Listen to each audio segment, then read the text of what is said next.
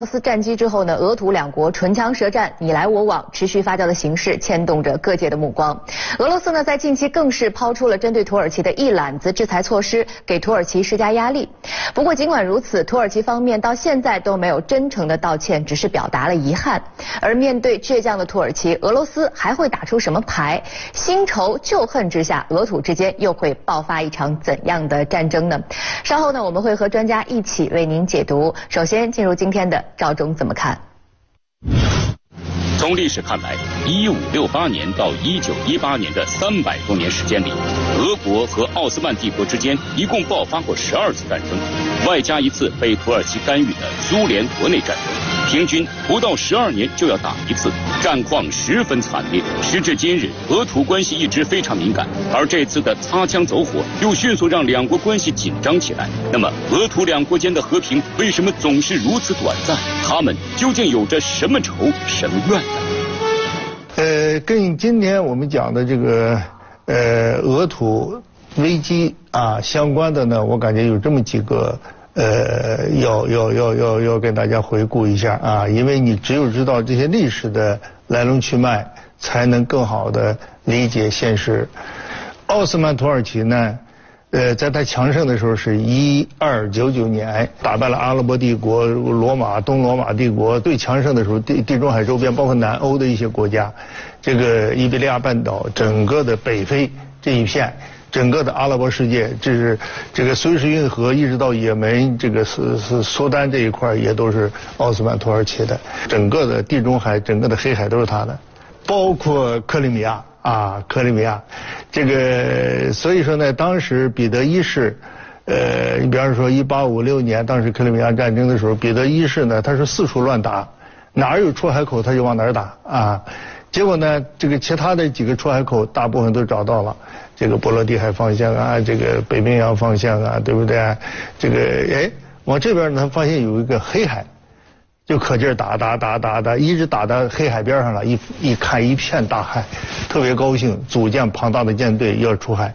发现这个出海口被奥斯曼土耳其呢卡着，达达尼尔海峡和这个博斯普鲁斯海峡被卡着，不让他过。又打俄土战争，这个过程当中还把英国、法国都搅进来啊，形成一个地区性的这个这个打一打就三年五年，所以说平均这个俄罗斯和土耳其他们这个几百年来打了一二十次战争，平均这个隔几年就打一场大仗啊。核心的是争夺黑海的控制权，历史有这样的恩怨。那么这些年的话呢，就是关系一直不好，但是呢，现在这两年有所缓和。那么他们两个之间的争。有可能带动我前面讲的其他的一些民族问题，这个地方会不会进入一个大动荡、大分化啊这样的一个时期？那么主要的还看俄罗斯和土耳其之间会不会打。如果他们两个真打起来的话，哎呦，这个就有点复杂了啊！以后节目呢，咱们再慢慢聊。今天给大家聊的啊，就是俄罗斯和土耳其发生了这个危机之后，那么下一步会不会引发冲突和战争？十一月二十八号，俄罗斯总统普京签署了对土耳其实施制裁的总统令。俄罗斯对土耳其的一揽子制裁措施包括：禁止两国班机往返，禁止土耳其船只在俄罗斯海港水域逗留和航行，限制进口部分土耳其货物，禁止俄罗斯旅行社办理前往土耳其的旅行手续等。而这一切都源自于早前土耳其在叙边境击落俄罗斯战机的事件。俄总统新闻秘书佩斯科夫表示，俄罗斯受到了前所未有的挑战，所做出的回应与这一威胁相称，地区形势也随之不断升温。十一月二十六号，俄罗斯国防部宣布，在营救俄苏二十四幸存飞行员地区活动的极端组织已经被全部歼灭。就在战机被击落后的三天内，俄方飞机执行战斗飞行一百三十四架次，空袭了叙境内极端组织的四百四十九处设施。同时，俄罗斯的 S 四百反导系统也已在叙境内部署完毕。俄罗斯国防部还中断了与土耳其军方的所有现行合作渠道，包括切断军事热线等。那么，俄罗斯的这一揽子举措会造成多大影响？后续还会打出什么牌呢？防务新观察马上为您解读。演播室相关的话题呢，今天我们请来了两位专家，一位呢是本台特约评论员、军事问题专家张绍忠老师，您好；还有一位呢是俄罗斯问题专家盛世良老师，两位好。呃，那我们今天就还是要继续来说一说这个俄罗斯的战机被土耳其打下来这件事情。呃，很多人都看到俄罗斯现在有一些军事部署，但是它针对的好像并不是土耳其，而是继续在打击 ISIS。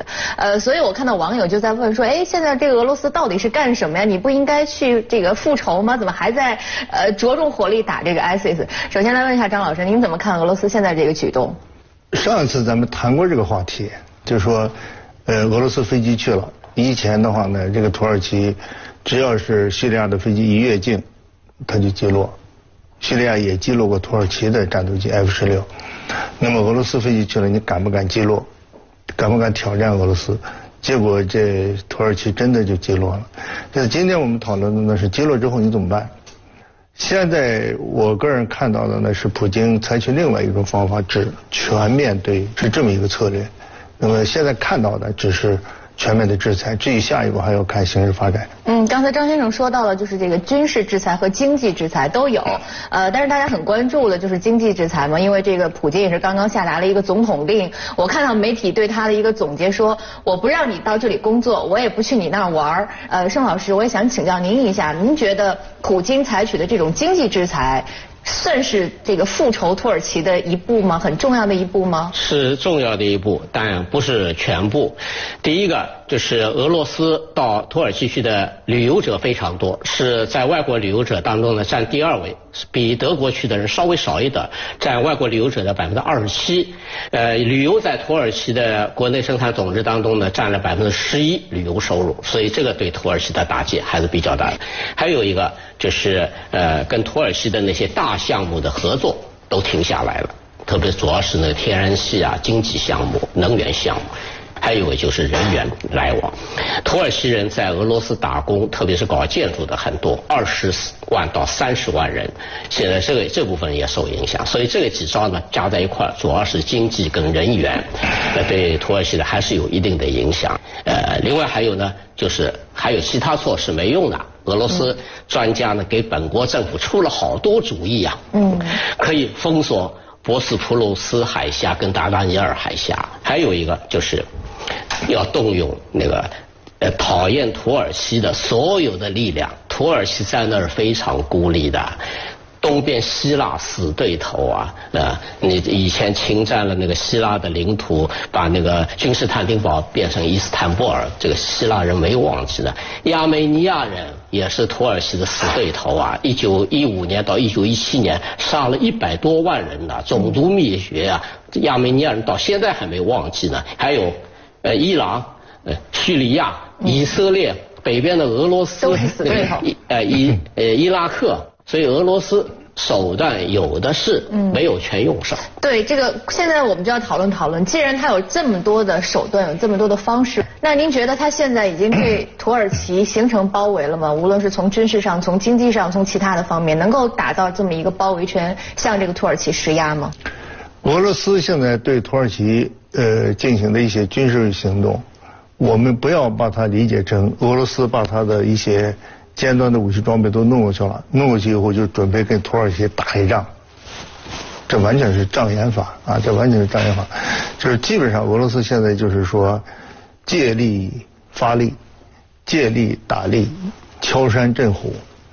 哎，一开始俄罗斯去出兵叙利亚，一直打了一个多月了，都没敢把哎什么 S 四百什么什么什么莫斯科巡洋舰乱七八糟这些东西弄过去。那为什么一开始不不不弄过去呢？S 四百搞过去，那不正好保护你的飞机吗？普京有忌讳，他就感觉我出去去打 ISIS，ISIS 是这个没有防空导弹，也没有是是什么高炮，也没有飞机。你说我弄我这些东西去，让人家外边就会说，哎，你这是不是准备跟北约？你说对面北约就是就是空军基地啊，北约是不是有想法呀？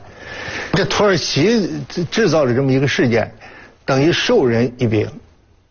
让普京抓着了，普京马上就开始这样，战略轰炸机，图幺六零，正好围着北约转了一圈，还在北约的防空区里边进行空中加油，这不是骂人吗？你你想想，这这个俄罗斯，他他就是这个他的用意啊，普通老百姓看的就是这是要教训土耳其了。我看的哪是教训土耳其，这要教训北约，是不是？人把兵抵在这个地方是要教训北约的，所以说呢，这个就告诉北约，你你你别管这事儿，有事儿是我们俩的事儿，你你远点，别溅身上血啊，你离远点。其实就是这个含义。所以说呢，就是眼睛不要光盯着土耳其，盯着土耳其背后的事情。目前整个的这个事情对俄罗斯是战略上太有利了啊，太有利了，是等于给他一个充充分的借口。好，接下来。